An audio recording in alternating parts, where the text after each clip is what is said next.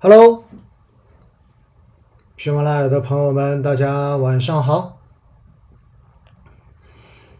朋友们，晚上好，欢迎大家，我是威尼斯摆渡人。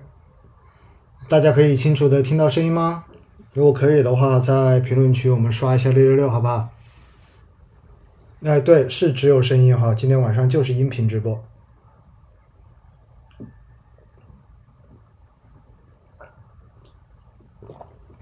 好的，欢迎大家哈，应该问题不大。因为在喜马拉雅的节目呢，从四年前三月三号的第一期节目起，实际上就是一个音频的节目，并没有带视频。那视频的这种直播或者说小视频等等，都是近几年开始实行的一种直播方式，而且呢，也是大家平时娱乐的方式。那既然是喜马拉雅的一个四周年的纪念，那还是回复到最简单的，就是音频，就大家用听的就好，好吧？声音没有声音吗？应该有声音吧，只是没有视频而已哈。今天晚上就是一个纯粹的音频直播。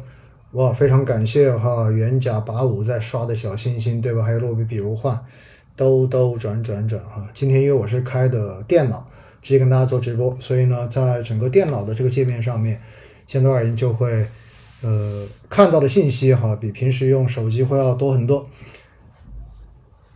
四周年，今天目前我看在线在线的用户已经超过超过六十人了，想问一下。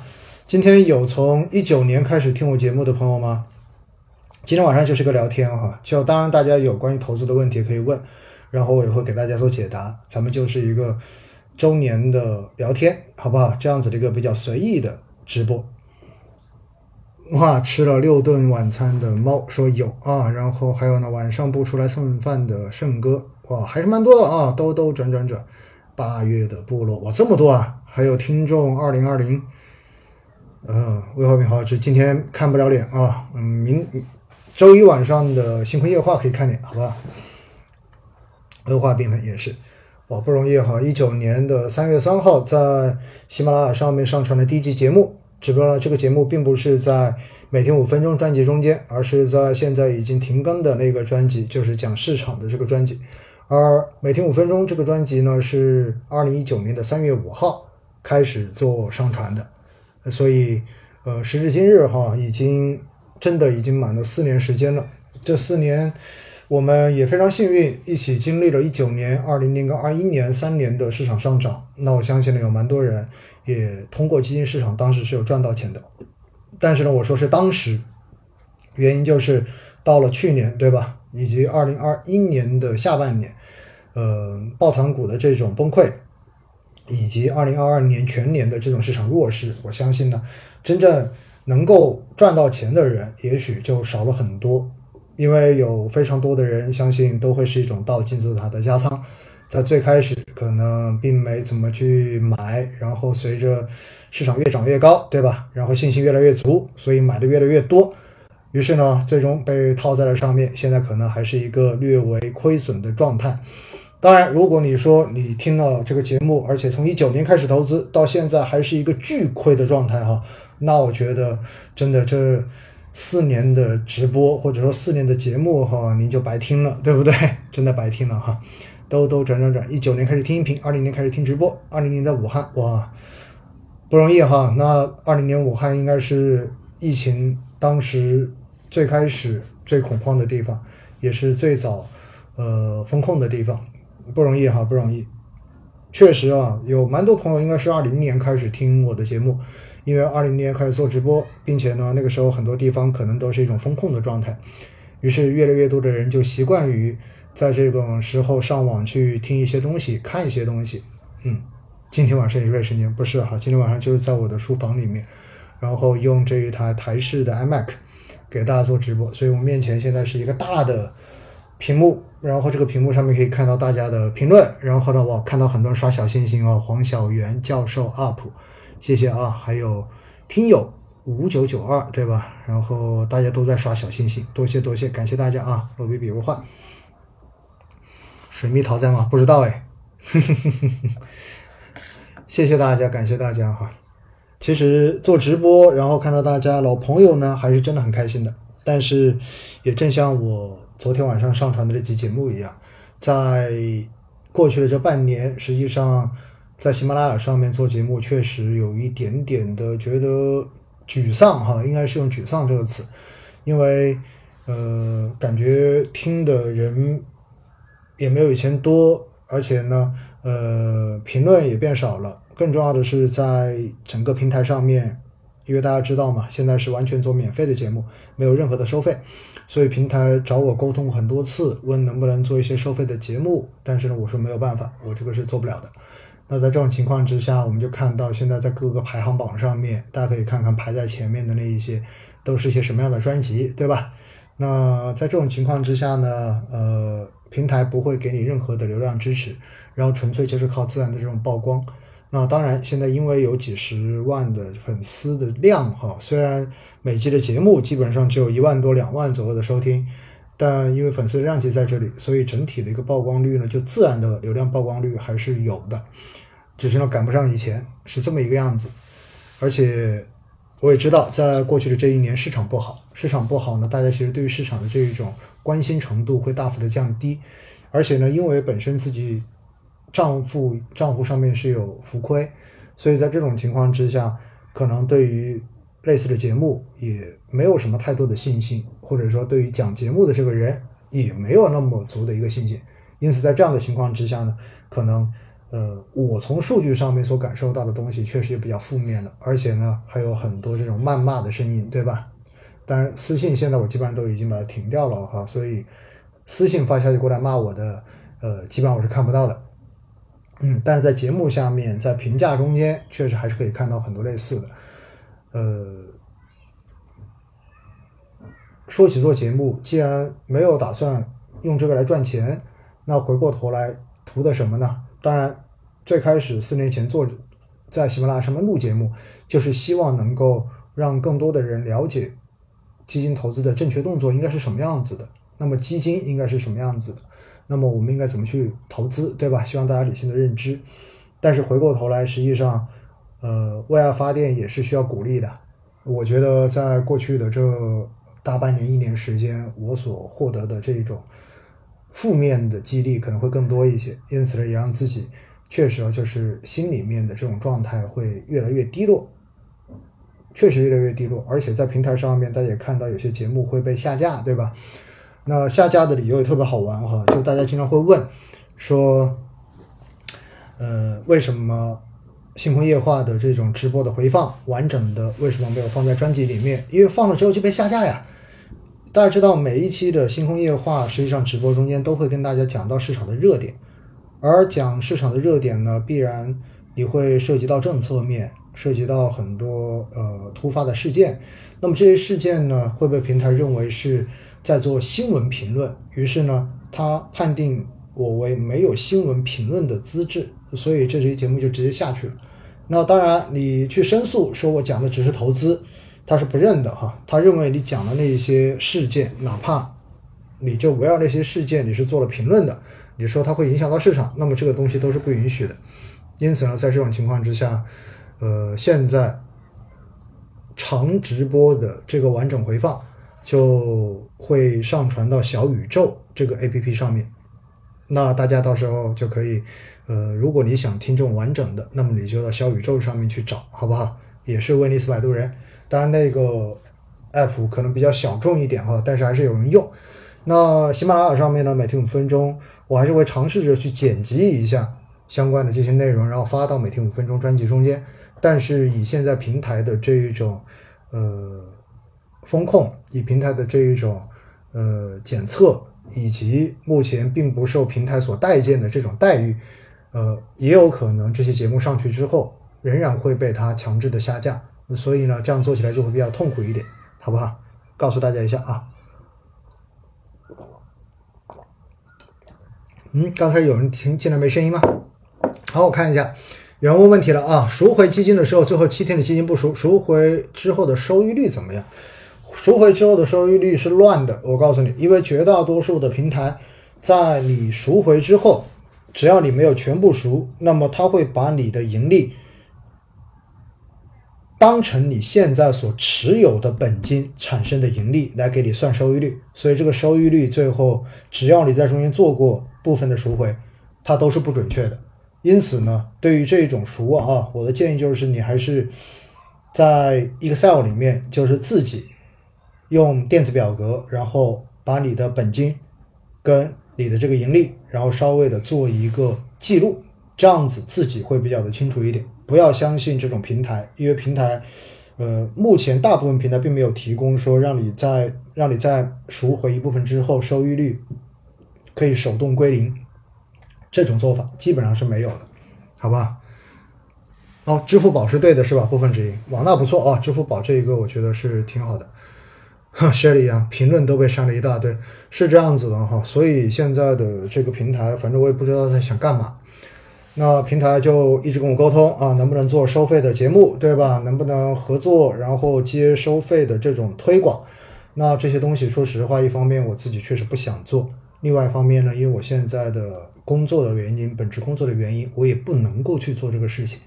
所以在这种情况之下，后来平台就也说的很直白，他说：“老师你要理解，因为我们是要有收入的这个目标考核的。”所以呢，呃，肯定所有的资源都会倾向于那些能够帮我们创造收入、带来收入的这些主播。那我说我也理解，对吧？但是你如果连什么口碑榜啊，连这种排行榜啊、质量的排行榜，你都可以去人工的去调它的权重跟参数，然后为的就是把那一些能够赚钱的、可以带货的这种专辑，然后推到最上面去来进行引流。我个人。还不是很能接受这种操作方式啊，真的是这样子的。嗯，好，我看才一岁问啊，老师，经济后续是弱复苏吗？后续市场风格是否成长占优？说实话，现在呃，在前几天就是二月份的 PMI 出来之后哈，应该说是超市场预期的，因为二月份的 PMI 呢，我们看到就是整体的 PMI 以及相关细分的 PMI 相比一月份都是持续的在往上进行增长。那之前市场预期我们的经济会有一个复苏，但是呢，经过了一月份之后，有很多人怀疑说这个复苏是不是会比预想中间要差，尤其是看到社融数据，对吧，并不是很如人意，而外贸数据也在跌。但是呢，最新出来的这个 PMI 数据很明显的远远超出了大家的预期，比大家预期的要好很多。所以我们看到在上周，实际上市场整体是涨的。然后上上周市场整体也是涨的，上证指数在上周五的这一个收盘创了今年以来的一个新高，因此哈，我觉得经济是否弱复苏这个东西不好说，但是它一定是在复苏。所谓的弱跟强，只是说跟大家的预期相比而已。如果它超预期，你就觉得它是强的；如果它低预期，你可能就觉得它是弱的。那我个人觉得呢，其实这一个。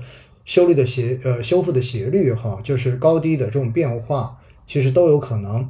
但是呢，市场有可能会在不同的时间，这个预期会产生呃更加偏向于正面或者更加偏向于负面的这种变化，因此呢会扰动市场的情绪。而我们要做的事情，其实就是忽略短期的情绪，争取能够在今年。这一个经济确定复苏的状态之下去赚到市场整体上台的呃上升的这个钱，我觉得这才是最重要的。因此呢，我一直都强调嘛，其实前一阵子这种调整，哪怕接下来的这种调整，其实都是很好的布局机会。市场并没有发生方向性的变化，大家不用过于的操这个心，好不好？嗯，收费的放前面，赚钱割韭菜啊，确实是这样子啊。然后。美国的台海法会影响买的标普纳指标普不会影响纳指跟标普啊，因为这是美国自己的指数，所以问题不大。但是呢，这个台海法会在某种程度上面会影响像港股、中概这样子的一些股票的估值。为什么呢？因为未来，尤其是六七月份，就是美国的与台湾关系法真的落地之后，那很有可能中美之间。因为台湾的这个博弈将会变得越来越严重，那么在这种情况之下呢，资本很有可能会担心冲突一旦发生之后，呃，美国对我国的这些上市公司，尤其是在美国上市的这些公司，可能会有进一步的这种管控的动作，就好像当时俄乌冲突刚爆发之后对俄罗斯做的动作一样。那么在这种情况之下呢，肯定会有很多的资金从这些股票中间出逃，这样子有可能造成中概股或者说是港股，对吧？恒生系列的指数出现比较大的这种调整。而对于 A 股来讲呢，那个时候可能更多的还是一种情绪上的间接影响而已。而对于它自己国内的这个指数哈，我觉得不能不基本上应该不会造成太大的这一种影响，除非什么？除非真的是两国爆发了冲突，而美国在这个过程中间的表现可能比呃他们自己国内的预期要差很多，那么这个时候呢，可能纳指跟标普受影响就会更大一些。怎么只有真心没看？今天只有声音啊！今天就是一个音频直播，好不好？现在定投恒生科技指数合适吗？其实恒生科技定投，我觉得倒无所谓啊哈。呃，但只是呢，它从去年的十月份到现在，其实已经涨了蛮多了。你做长期的定投，我觉得问题不大。但是你如果说现在投进去，现在很短的时间之内赚钱，我觉得其实现在恒生科技的一个。整体的估值水平哈，等稍等一下，我刚好我把这一个数据看一下啊，我把数据看一下，看看它整体这个估值水平现在处在什么样的水平。我觉得这样子给到大家的建议会更有价值一些。稍等啊，恒生科技，嗯，恒生科技目前的一个估值。市盈率的话呢，是在百分之六十七点一四的分位，呃，并不算低，就是处在一个中中位数偏高，但是呢，也没有在最高的，没有在很高的位置。之前可能就是它的一个股债风险溢价的指标，呃，市盈率的分位呢，现在是在百分之七十三点九九，那比百分之八十的这一个高分位还是稍微的降了一点点，因为之前。呃，在半个月之前吧，一个月之前，当时所处的这个位置还是挺高的，所以呢，现在应该说整个恒生科技指数短期之内你要赚钱，其实风险是不小的。但是如果从它本身的成长性来讲呢，你做长期定投，我觉得倒问题不大。但是恒生系列指数哈，受海外的流动性影响会比较的大一点点，这一点你心中要有数，好不好？好，然后再看看秦奥总新能源车的后续怎么样？新能源车，我觉得可能会因为随着这一个补贴的取消，那么未来呢，企业本身的这一种内生的竞争力就成为了竞争中间最重要的哈。因此，从这一点来讲呢，可能未来的新能源车。慢慢的，它的这种增长的速度会逐渐的缓下来，不会像过去的这几年一样从无到有这么快的一个速度。因此呢，整个新能源车的投资，在某种程度上面，大家也要逐渐的把它的预期的这个斜率开始往下面做更平缓的这种预估，好不好？但是，应该在未来，我国的这个制造业的拉动，其实新能源车仍然是非常重要的一个政策的刺激点。因此呢，整体我觉得问题应该不大。个人养老金实时办今天有可能会全面放开吗？个人如何开户？呃，今年会不会全面放开不知道哈。个人开户这个事情其实非常容易开啊，只要你是在试点的城市，然后这个银行有这个业务，进它的官方的这一个个人银行的 app 上面，其实都会有，你就搜个人养老金。然后它立马，你一定搜得到这个选项的，因为各家银行现在是一个跑马圈地的过程。实际上，大家对于呃引导客户在自己的行里面开这个账户是非常有热情的。好，老师，美债收益率已经到了四左右，接近了前期高点。你认为这次美债的大拐点大概在什么时候到呢？美债下行对成长都是利好。是的，美债下行对于成长肯定是利好啊。我觉得差不多了，美国美债的收益率。你还能高到哪去呢？整体虽然因为过去这段时间美国经济数据或者说通胀数据超预期，然后造成了呃对于货币政策的这种预期出现了回摆，所以带动着美国的国债收益率往上升。但实际上到四以上的这种收益率，国债收益率对于美国的国债来说，对于美国政府来说是无法承受的债务负担。因此未来。美国的货币政策肯定是会转向的，那么这个转向的时间只是早晚的问题而已。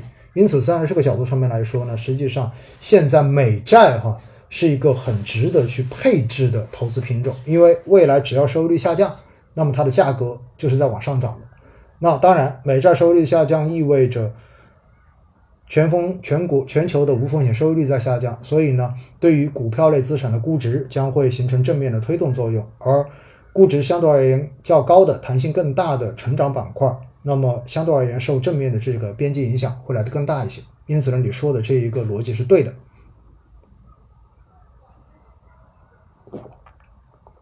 直播间老是容易被划走出去两次了。喜马拉雅的直播间，我觉得就是一个不断的引导你划走的这样的一个设置。因为我自己进自己的直播间都发现，你随便画一下你就跑到旁边去了，而且呢，在喜马拉雅上面，感觉直播间最受欢迎的还是这种美女唱歌啊，然后帅哥谈心的这一种哈。像我讲投资的，实际上除像我这样讲投资的，并不是很受欢迎，除非给大家就是直接荐股票的，对吧？推荐股票的可能会受欢迎一点点。二零二一年买的基金亏的怎么样？二零二一年你如果买的基金，大部分其实都会是偏消费类的。我觉得经历了去年年底到今年年初的这一波，基本上应该回来的差不多了哈。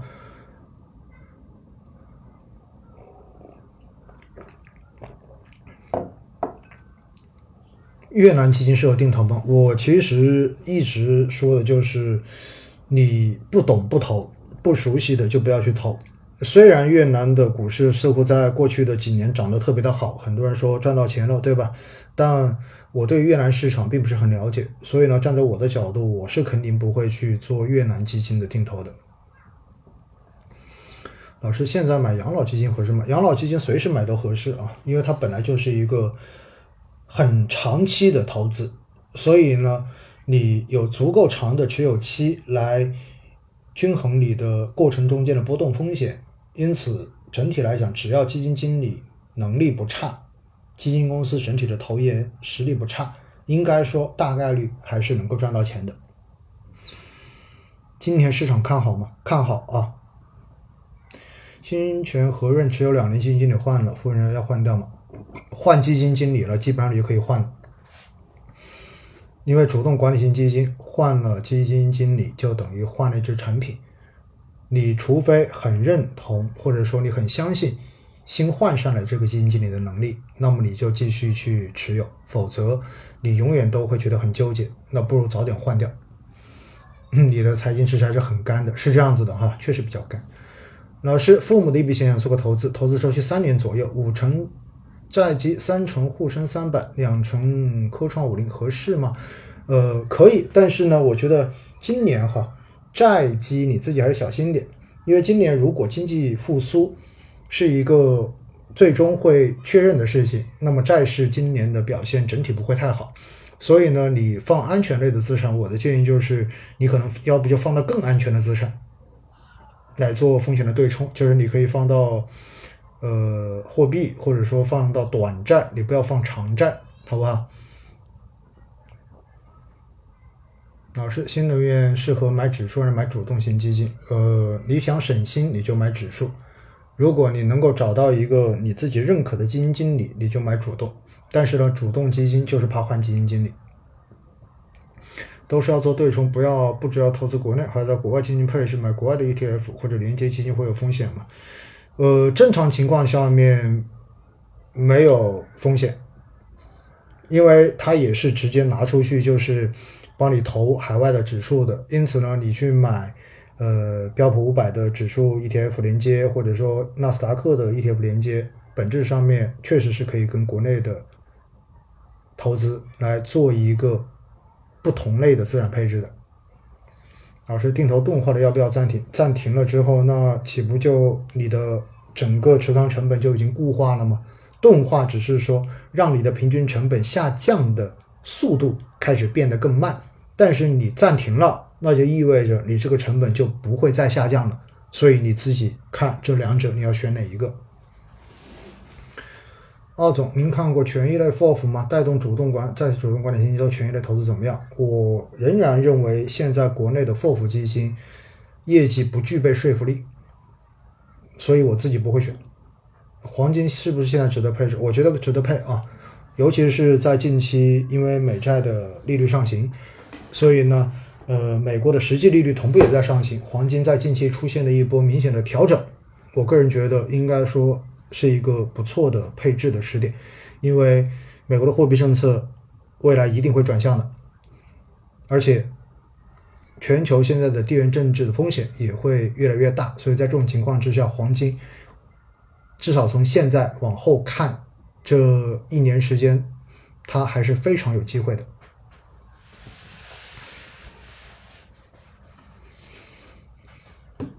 浩总不敢买基金了，这几年知名基知名基金经理频繁更换或离开，买指数啊，我都主要买指数啊。我自己在这个行业中间，我都知道哈，我所以，我之前跟大家反复的强调过，其实投主动管理型基金风险是很大的，就在于这里，你要省心，你就买指数。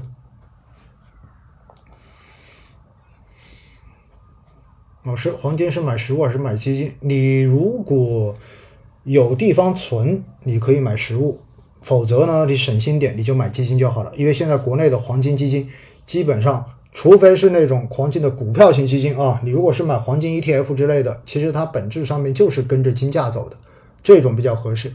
而那种所谓的黄金主题基金就不是啊，那是用来买黄金企业的这些股票的，这种就不合适了，好不好？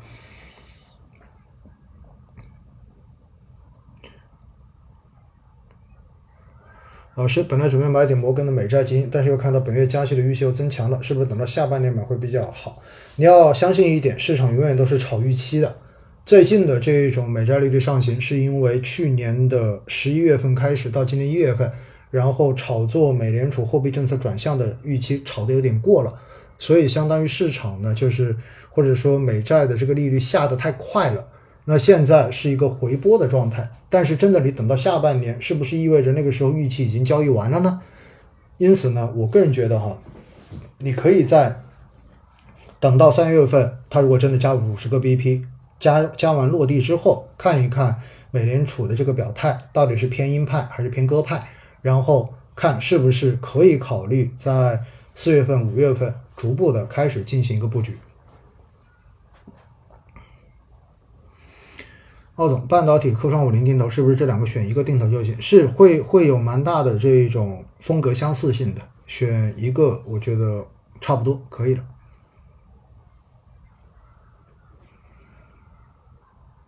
老师，双创五零 ETF 是属于宽基指数吗？是的，只要没有限定单独行业的，都是属于宽基指数。固收加和长债基金选择的时候符合五四三二吗？有没有？固收加，你就要。看到底是什么固收加，因为固收加也有很多种方法，比如说它是通过资产配置的方法来做的，比如说它是通过搭可转债的方式来做的加，那还有一些呢是用股票的，就刚才说的用股票的方式做的加，那这样子不同的操作方式，实际上你放在一起去比五四三二就非常的不合适，而长债基金呢，那你就只要它都是确认是长债，而且是长的纯债。那我觉得是可以把这一类放在一起去筛五四三二原则的，好吧？预期年化收益率，反正这么多年以来的债券型基金大概也就是百分之七上下这样的一个水平。老师，现在可以入中证红利 ETF 吗？我觉得可以考虑分批入啊。中概一年多，任职中概的资金是在国外，基金面在国内。现在亏损四个点，年化多少止盈合适？一直想年化二十，现在康伟川在港股的扰动方面信心不足。说实话哈，我觉得中概虽然现在环境就是国内的这个环境基本面已经比前两年好太多了，而资金面呢似乎也不错，但是它最大的风险是什么呢？最大的风险就是中美的关系，因此呢。如果如果不去考虑这个风险，我觉得二十止盈是有可能的。但是未来因为平台经纪公司的业务，呃，开始跟以前相比的话，已经要有变化了。就是以前那种高速增长的时代可能已经过去了。那未来的这一个年化百分之二十的止盈线，或许慢慢的就会显得有点高。我的建议呢，可以逐步的啊，就是随着时间的过去，把它降到百分之十五左右。百分之十五上下，我觉得可能会比较合适，因为毕竟这些平台公司每年百分之三十以上的这种复合增长的时代可能已经结束了。如何选择债券型基金？如果选择债券基金，选时间长的，选规模大的，选基金经理没有换过的，选历史业绩波动率相对较小的，就是比较合适的。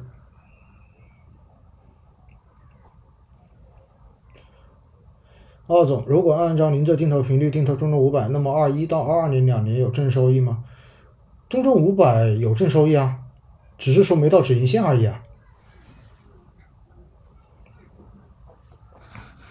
半导体芯片 ETF 亏四个点，老师对这个行业未来怎么看？我是坚定看好，因为我自己半导体也是每周在做定投扣款的。因为我觉得中美脱钩之后，中国如果想要在世界上面有立足之地，半导体的自主创新是必然要打赢的一仗。如果打输了，那其实也就没有什么好说的。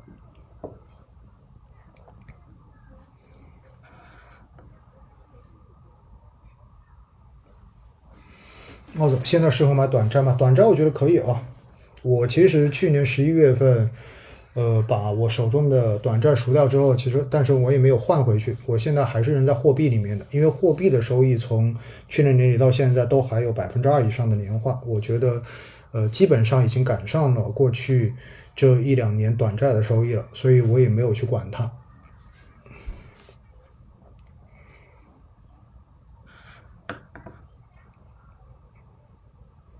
老师能读读我的留言吗？哎，你的留言在哪里啊？我要翻到啊，因为大家都在刷屏啊。再发一下吧，好不好？随风，随风而逝。五 G 通信亏了五二十三个点，你这是怎么个投法的？怎么会亏二十三个点呢？上周整个通信板块的这个涨幅有七个点哇！怎么会你还亏二十三个点呢？而且我今天在总结数据的时候，看到整个通信行业今年以来是涨幅排第一位的。我看我有没有记错啊？稍等一下，我看看今年以来，稍等啊，是啊，今年以来通信行业已经涨了二十三个点了，你五 G 居然还亏二十三个点。那你是什么时候买进去的？我的天呐！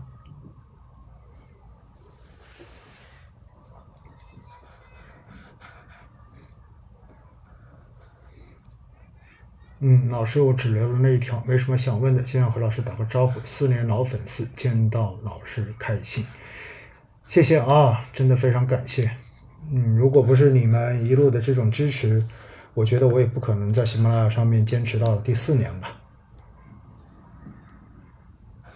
估计是二零二零年，因为我就是当时五 G 我也定投了一段时间啊，我是到了止盈线就直接卖掉了，果断的就卖掉了哈，因为低位坚持扣款不够长，我这有可能啊。老师，澳洲平时直播引用的数据都从哪些渠道获得的？能不能介绍一下？我平时一般都是用的万德这个软件啊，就是 Wind 万德的这个数据库。因为基本上平时要用到的宏观经济的数据啊，然后包括估值的数据啊，都可以在里面可以提取得到。现在板块轮动这么快，感觉还是宽基指数靠谱，确实是这样子的啊。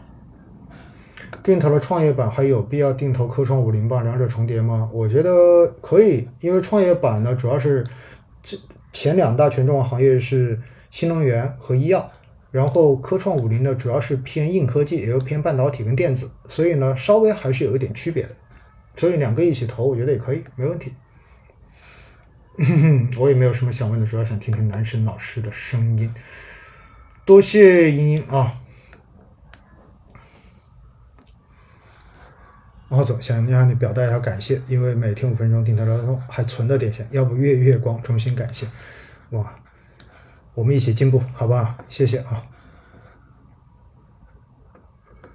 华夏中证五 G，二零二零年买的，你看二一年你没信心停投就是这样子的，那就等于你真的就全部都买在山顶上面了。如果你真的有做定投的话，我觉得应该也差不多回本了啊。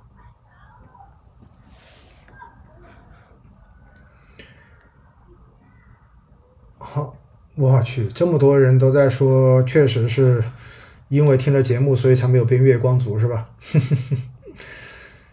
中证五百创业板指数基金的目定投目标都定的年化收益百分之二十，太高了啊，太高了！因为中证五百目前的这一个市值慢慢的在变大，所以呢，我觉得中证五百现在的这一个呃定投的年化收益率应该要略微的往下降一降了。如果说之前是定在百分之十到百分之十五，我觉得现在慢慢的应该是在百分之十二上下就差不多了，甚至是百分之十到百分之十二左右，我觉得就已经到了。而创业板指数呢，我觉得是百分之十。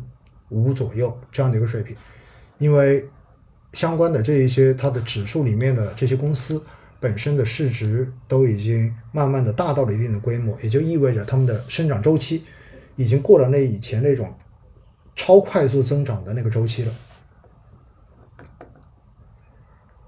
啊，这么多人在复制哈。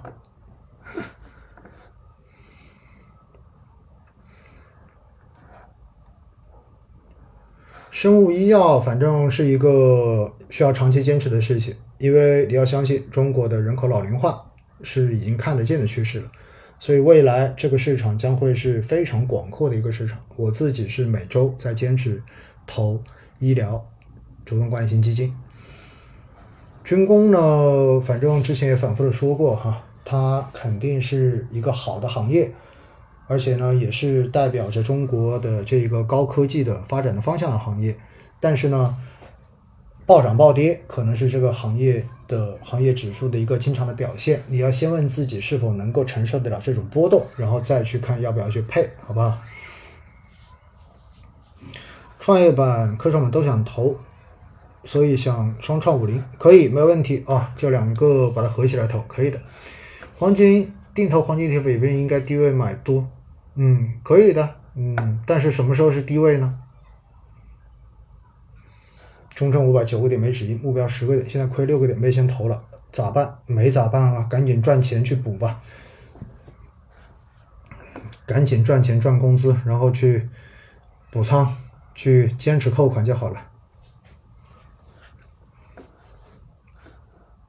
嗯，本期是奥总铁粉帆布心理按摩，确实啊。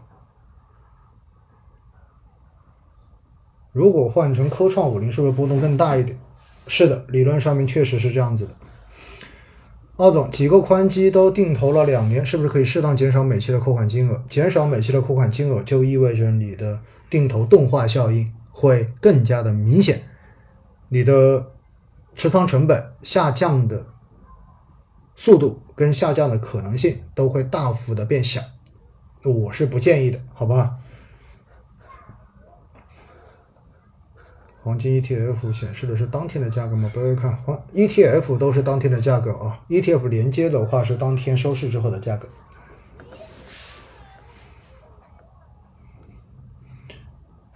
根据奥总，根据什么来判断年化收益止盈线定在多少合适？我一般建议呢，你要去看这个指数的历史年化平均收益，然后正常呢。在历史年化平均收益上面，然后大概正负一个百分之三到百分之五，我觉得做止盈线都是合适的。比如说，如果这个指数的历史年化是百分之十的收益，那么这个时候你定到百分之十三到百分之十五作为它的止盈线就会比较合适。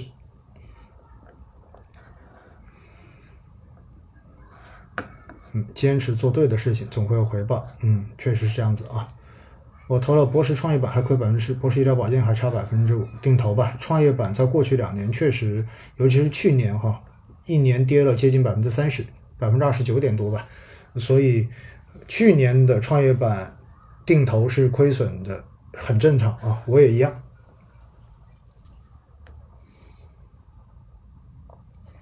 浩总，基金经理这样杀跌，我可咋办？换产品，就不要买这个基金经理的产品就好了。五四三二选基，如果所有盘面都在范围之内，是不是意味着这只基金已经涨得很高了？不存在哈，因为你要知道，这不是股票，基金经理是可以换仓的，它是可以换仓的。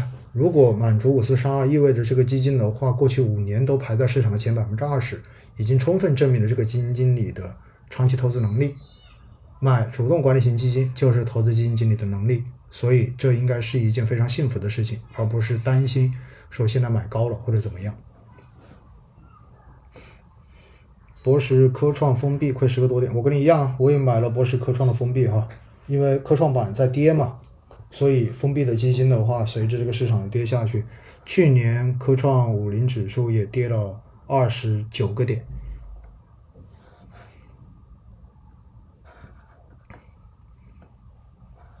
老师，科创五零如果达到百分之十五止盈可以吗？我觉得可以哈。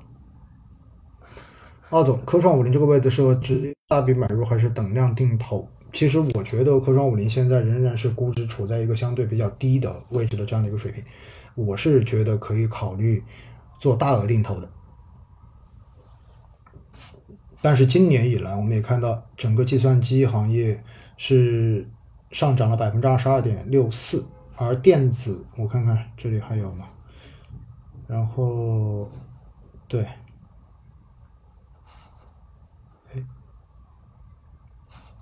还有哪个呀？然后科创五零目前所处的一个分位啊，就是近五年的一个 P/E 估值分位，仅仅只有百分之十四点六，十四点八六，明显的处在一个比较低的位置。在现在所有的宽基指数中间呢，它只是比。创业板指数高一点，因为创业板指数近五年的 PE 分位现在是在百分之十一点一二，也就证明，实际上现在的创业板跟科创五零指数都处在五年的一个比较低的位置。相对而言呢，在这个阶段是可以考虑用更多的钱去进行扣款买入的时候。老师，请问美债和黄金的关系是怎样的？正常情况下面，美国的实际利率和黄金是一个标准的负相关。而美国的实际利率呢，是等于美国的名义利率减去美国的通货膨胀率，而美债的收益率其实跟它的名义利率走势是比较接近的，所以在这种情况之下呢，你可以粗略的理解为，当美债的收益率上行的时候，那么黄金一般就是往下的；而当美债的收益率往下的时候，黄金的价格一般会是往上的。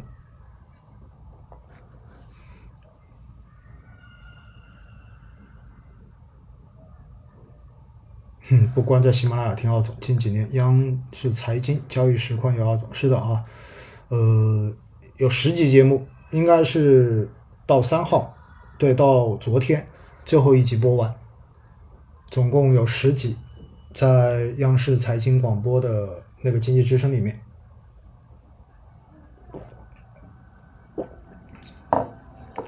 大概三千亿的时候买的一笔宽基，感觉三千亿以后的定投基本上都在追高，除了双创，我并不这样认为哈。那只是你以过去，你以过去去年的标准来看，到三千亿肯定是高点，但是实际上三千是不是一一定是个高点，我自己并不这样认为。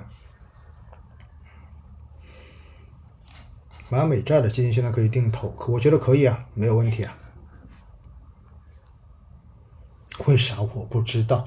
那你是没有没有兴没有这种习惯去听中央人民广播电台经济之声节目？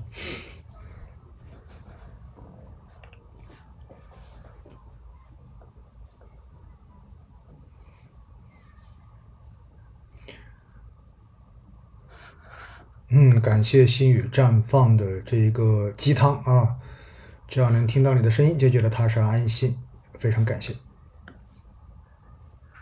嗯，花心红薯说听到了啊。创业板代表的是新能源，科创板代表的是芯片等硬科技。您今年对科创板和创业板哪个更看好？我会对科创可能会更看好一些。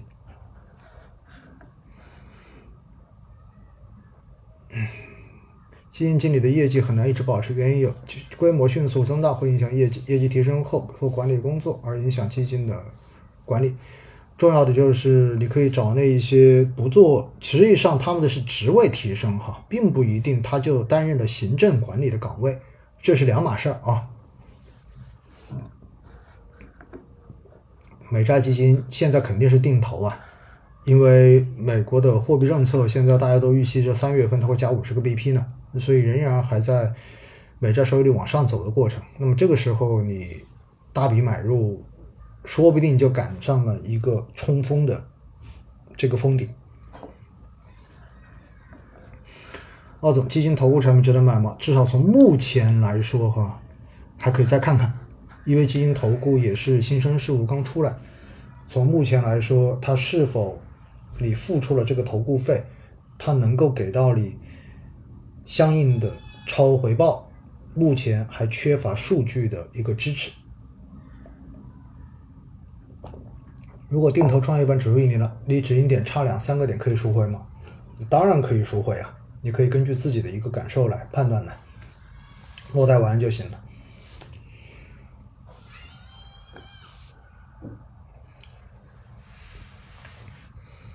亏亏了才会才会学到管住手，嗯，确实是这样子的啊。啊，总我想问一下，如果定投中证五百创业板无脑定投十年不止盈，会比止盈效果好吗？我觉得还是止盈吧。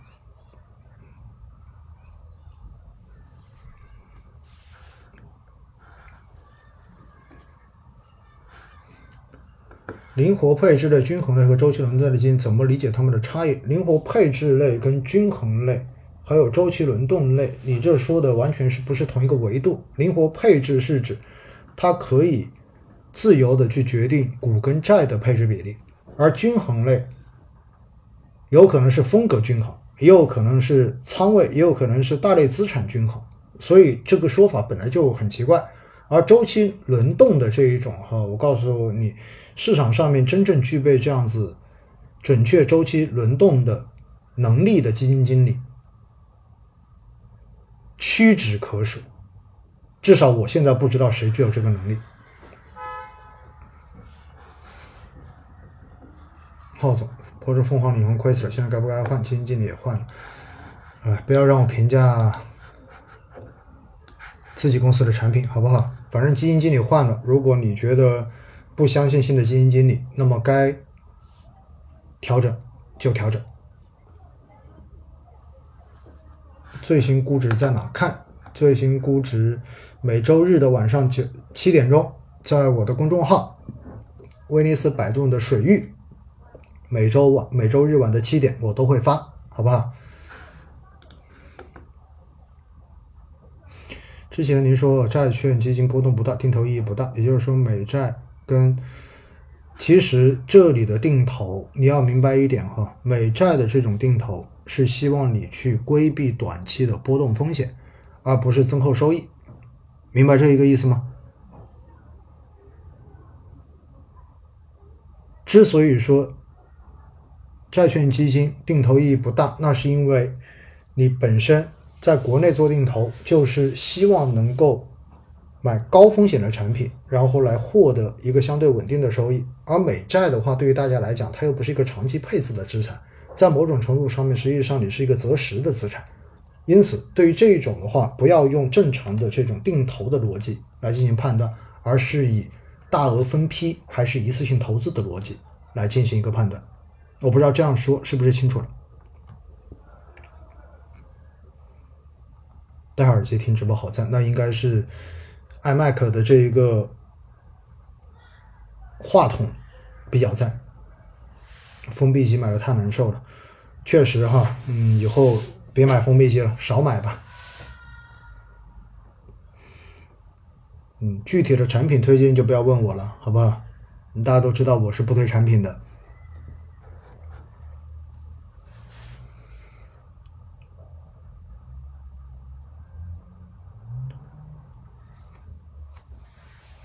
纳斯达克指数一百一百指数是个定投吗？可以啊，因为纳斯达克也是一个标准的成长股指数。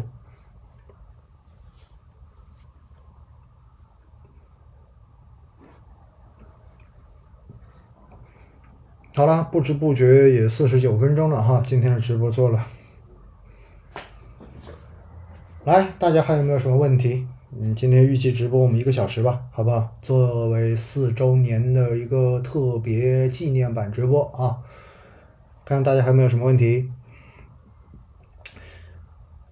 然后今天直播完，明天我还有几个功课要写，然后包括明天晚上七点钟要发的这个估值的文章，然后呢，下周一晚上八点钟会有星空夜话的第一百二十期直播。直播完之后呢，星期二我会飞太原，在太原应该是星期三的上午，在太原会有一场中信银行举办的大型的客户策略会。所以，如果您是太原的朋友呢，你可以问一下当地的中信银行，就星期三的上午那场客户策略会要怎么可以参加？当然，前提是你有时间可以参加的话啊。然后。星期三的下午呢，会给太原的中信银行内部做一下午的培训，然后星期六我会去到福州，福州的招商银行请我过去做一场客户的活动，所以如果你是福州的小伙伴，那么周六应该是下午会有一场招商银行的策略报告会，那你如果有空有兴趣，也可以问一问福州当地招商银行的客户经理。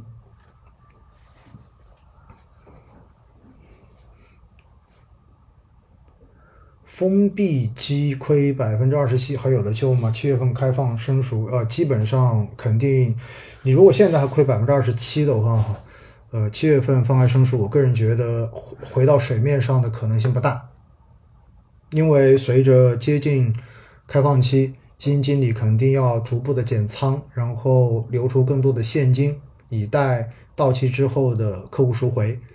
那如果真的赶上了市场上涨，你会发现它可能也涨不动。嗯，买国外基金公司的产品比买国内基金公司有特别注意吗？呃，只要它是在国内合法的公开募集的产品，区别都不大。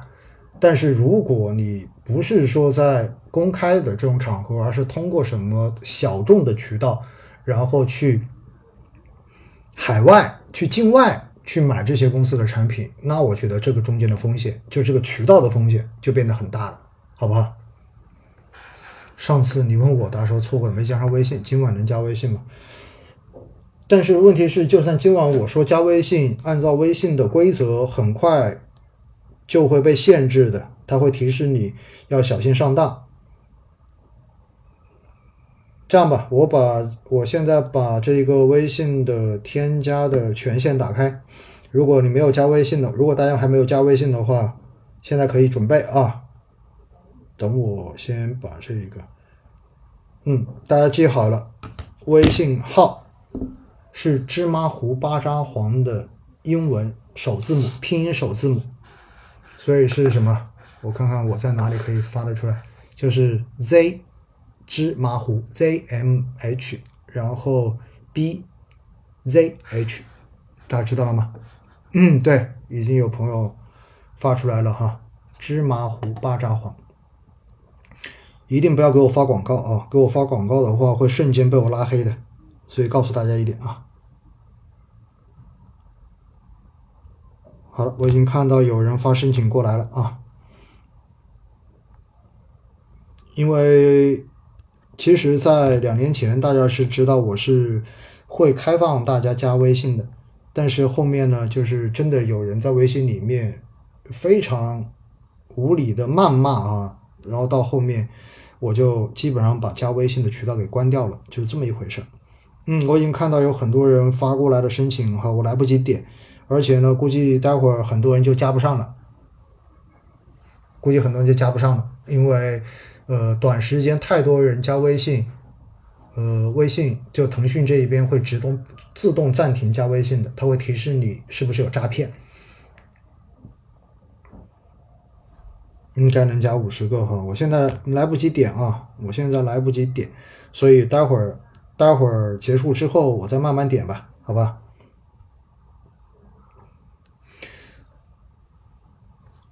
老师，你来太原去中信的哪个网点？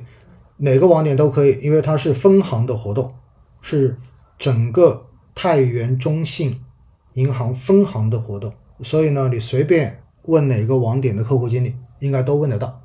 好吧，然后老师现在仓位保持多少合适？我的建议现在其实可以到七十或八十的一个仓位哈，就相对而言可以偏高一点的仓位。然后关注了一些指标，实际上之前跟大家有讲过啊，一个是 PMI 指标，还有一个是社融的指标，这两个指标都高频指标，对吧？一个呃 PMI 是每个月的最后一天，呃会公布，然后社融指标是每个月十二号左右央行会公布。接着呢就是全国的一个房地产的销售数据，还有汽车的销售数据，以及基建投资的销售基建投资的一个增量数据。这五个先行指标是非常值得大家去关注的指标。二零二一年三月买的定开消费基金，海葵榜单十三，继续拿着这割肉卖出，有什么建议吗？换掉吧，换掉吧，不要不要买定开了，换成开放式的吧，这是我的建议啊。奥总同时定投沪深三百、创业板指数还是头一次？我是两只同时在投的啊。加老师微信每年半年，老师都有回复我。嗯，是的，只要我看到你不是群发的消息，我一般都会回。但是如果我明显看到你是属于批量发给 N 多个人的消息，我一定不会回的。而如果我看到你是批量发的广告，那我就绝对直接删好友的。老师，国证半导体 ETF，这这我现在没办法跟你去查了，因为这要查每个不同指数的构成。我的建议就是，你可以直接上网去查一下，因为它会告诉你，就是中间指数构成的差别是什么。嗯，股债利差也是个很好的指标啊。养老机都是有封闭期的，因为养老机很简单，你买了之后，基本上都是按照二零四五啊，对吧？二零三五这个时间去取的，所以呢，它的那个封闭期对于你来讲一点问题都没有，因为你根本就不会在它的封闭期之内考虑去赎回。如果你考虑马上赎回，你根本不要买养老基金。红利指数可以，红利指数的定投你就考虑是一个分批建仓的思路，因为红利指数本身的波动也不大，你就当成一个分批建仓这样子的思路去进行就 OK 了。因为现在整个红利指数，我看一下中证红利指数目前的五年的一个 PE 分位仅在百分之九点三一而已，PB 也在百分之八点四零。整体来说是处在一个极低值的位置啊，近十年的这个 PE 分位是在四点六五，相当的低。大家不要在这里问关于我司的这些基金经理的问题，好不好？我跟你们一样，我也买了他们的产品，所以呢，有时候也是不好说什么啊。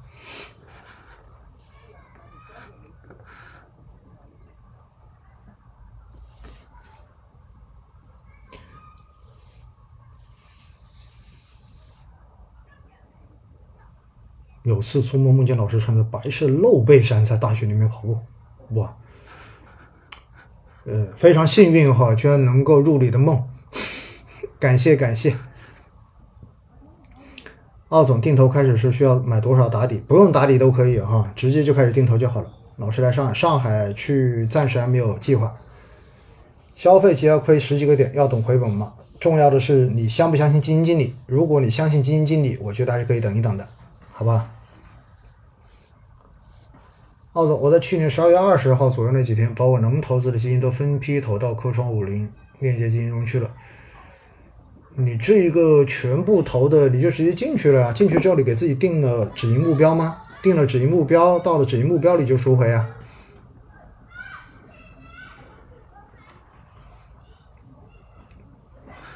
然后定投达到账户后，同时把另外一个账户的同时赎回，这样操作可以吗？可以。但是呢，你这样操作完之后，你会发现，你可能十二月二十号那一笔钱买的科创五零所赚到的实际收益，会比你的定投的这个科创五零赚的实际收益要高。奥森用的啥？买效果太好了，我是用的苹果的台式机 iMac，不得不承认哈，就是 Apple 的。这种机器是非常适合做多媒体的这些工作的，所以其实之前的几年，我的星空夜话的直播，呃，不是星空夜话直播，是每天五分钟定投聊通透，以及当时读书会的那些节目，全部都是用我的 MacBook Pro 来录的。我觉得效果比后面用录音笔啊、用手机啊、用专业设备录出来效果都好。嗯，你不得不佩服哈。医疗基金负二是怎么操作？相信医疗定投啊！我现在都说了，我我每周都在继续扣款的，我现在也负百分之十几了，还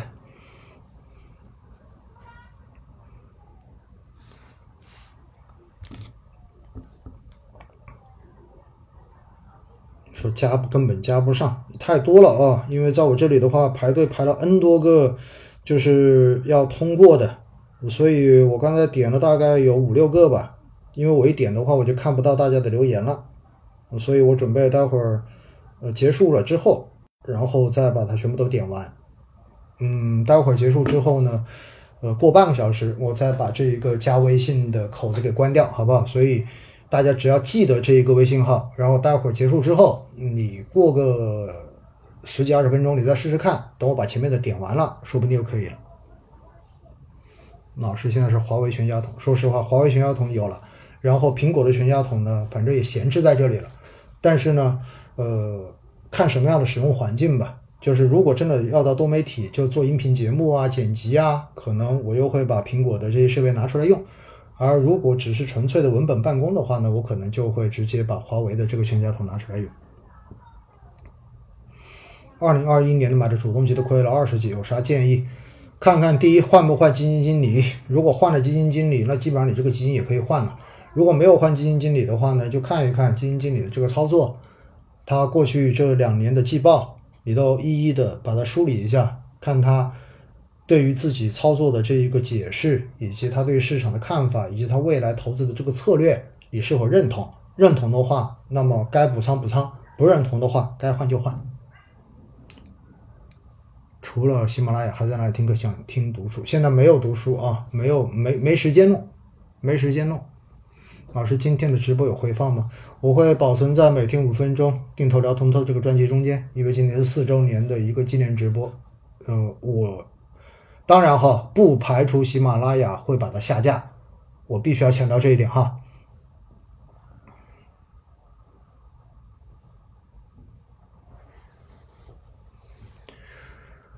老师，长期看混合型股票基金、均衡基金、灵活配置哪一类主动型长期收益相对较好？差不多，我告诉你，真的差不多。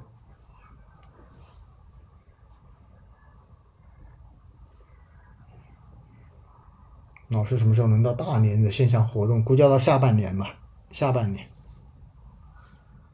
第一时间一第一本书，第一时间一买第一本书，谢谢啊。第二本大致啥时候？反正出版社的小姐姐呢是要求我在今年六月三十号之前要把第二本书的所有书稿提交给她。那我也不知道到时候能不能按时完成，因为他说出版社立的军令状是今年之内必须要把第二本书出了，所以我尽力吧，好不好？怪不得这两期的新闻优化没有在专辑里看到。是的，因为平台会把我的节目下架。我再说一句哈，因此呢，未来大家如果要找这种长直播的回放，建议关注我的小宇宙账号“威尼斯摆渡人”。小宇宙是一个 app，是一个听书的频道，好不好？然后你们可以下这个 app，搜“威尼斯摆渡人”。在那个专辑中也有两个，一个就是每天五分钟基金定投聊通透，另外一个呢是叫做威尼斯摆渡人的个人播客。那个个人播客里面，我就会把这一种长直播的完整音频直接上传到那里。至少从目前来讲，小宇宙还没有删我的东西，但未来他会不会删，我不知道。对，就是这个小宇宙，就是圣斗士爆发小宇宙的那个。喜马拉雅的广告确实太多了啊！想要签名书，啥时候再来杭州？估计短期不会，因为去年的十一月份我们去杭州做了《老友记》，第一本书卖的怎么样？就是卖的不怎么样啊。然后四月份呢，四月十五号我们会去南京做第五期的《老友记》，所以如果有南京的朋友哈，四月的十五号那周。应该是会在周一周二的时候，到时候投资知识一号事务所和我的个人公众号应该都会发报名的文章。那南京的朋友，如果你想参加线下的这个老友记活动，四月十五号的，现在预计是四月十五号啊，那么大家到时候都可以报名，好不好？老师的书在哪里买？在当当上面有，在京东上面也有，但是不建议大家去。拼多多上面啊，因为那个上面大部分都是盗版。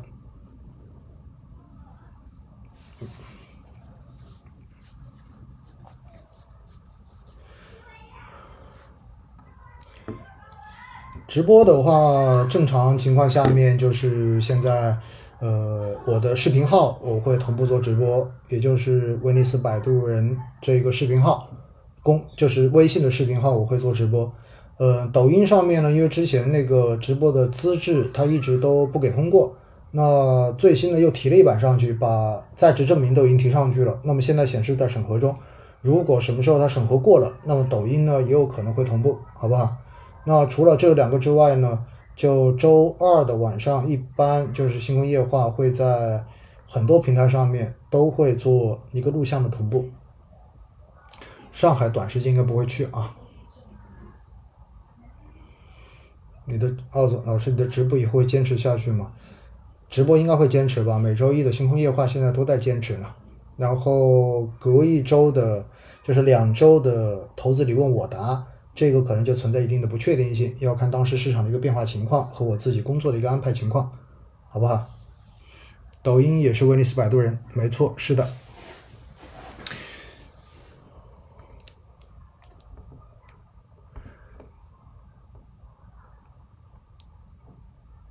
好了，那我看今天的时间也差不多了啊，已经一小时过六分了。周末的晚上，大家还是呃，给多给点时间给到家人吧，好不好？那么我们今天第这一期的直播，也就是第四周年的一个周年纪念直播，就到这里结束。再次感谢大家的支持，非常感谢啊！小目标一十八，六零后老股民，我还准备了本子记笔记，谢谢啊！希望。节目真的对你是有用的，也希望呢我们能够一起的去面对市场的波动，然后变得越来越成熟，真正的能够在这个市场中间赚到钱，好不好？好了，非常感谢今天所有的朋友们。今天我看峰值在线人数最高的时候到了两百六十人左右哈，感谢大家，感谢各位铁粉的支持。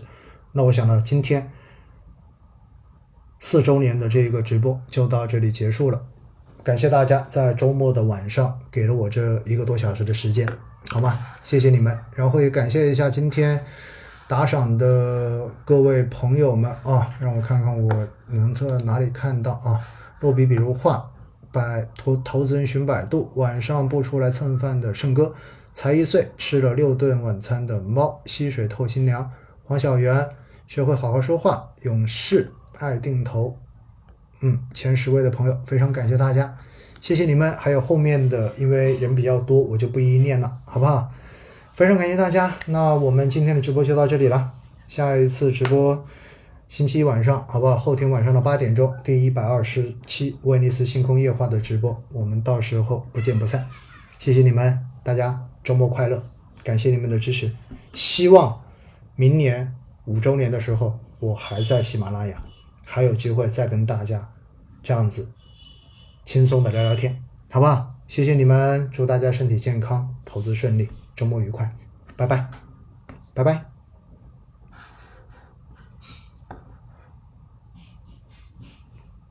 嗯，对，那个微信，我待会儿会结束直播之后半小时之后，然后再关闭那个加我的方式，好不好？那如果还没有来得及添加的朋友，待会儿可以再试一试，好吗？谢谢大家，就这样啦，拜拜。